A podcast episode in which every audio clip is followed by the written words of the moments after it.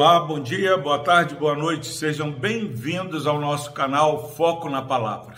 Palavra de Deus que se encontra na Epístola de Paulo aos Filipenses, capítulo 1, versículo 12.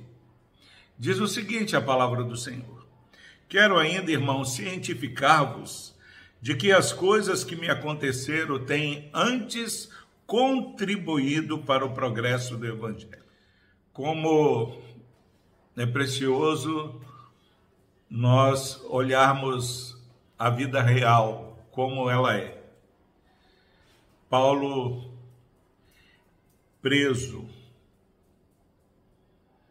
igreja preocupada, nosso grande irmão, apóstolo, foi preso.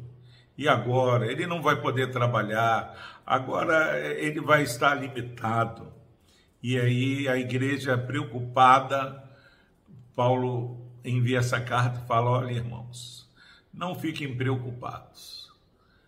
Eu estou preso, mas o evangelho não está encarcerado. Antes, o que me aconteceu tem contribuído. Porque os irmãos estão vendo eu pregando e eles é estimulado com a minha prisão eles estão mais intrépidos, estão falando com mais desassombro a palavra de Deus. Em nome de Jesus, igreja. É verdade o que Paulo fala em Romanos, capítulo 8. Sabemos que todas as coisas, lá no versículo 28, cooperam para o bem daqueles que amam a Deus.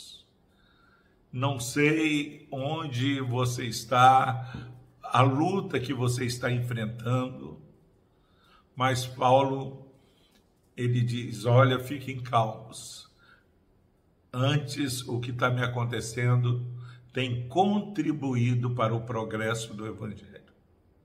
O inimigo pode estar tentando te enfraquecer, te desanimar, mas Deus tem um propósito para você, meu irmão. Anime-se. Saiba que Deus, ele é poderoso.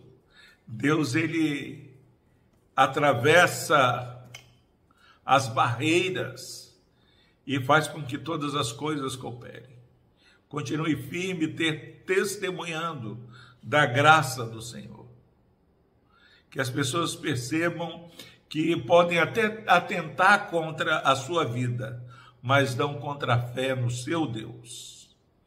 E que você viva esse dia para a glória do Senhor. E que afinal você possa falar: olha, não fiquem com pena de mim, porque isso tudo, antes de qualquer luta ou dor que eu tenha, possa estar passando. Essas situações têm me dado oportunidade para responder à razão da minha fé. Nós precisamos estar sempre preparados para dar resposta àqueles que perguntarem a respeito de nossa fé. Que você tenha nos lábios essa palavra poderosa. Antes, o que tem me acontecido coopera para o progresso do Evangelho. Deus abençoe a sua vida. Vamos orar. Deus amado, obrigado, Pai, porque sabemos que é, somos frágeis, enfrentamos todo tipo de luta e nos achamos muitas vezes, ó Pai, impotentes, incapazes, mas obrigado porque sabemos em qualquer idade, tudo que nos acontece é, tem um propósito maior do Senhor. Pai, o propósito maior, Pai, nós temos claro, é participar do sofrimento de Cristo e levar o evangelho da salvação àqueles, ó Deus, que tanto estão sem esperança. Anime esse irmão e essa irmã que está ouvindo essa mensagem nessa, nesse dia. No nome de Jesus nós oramos. Amém.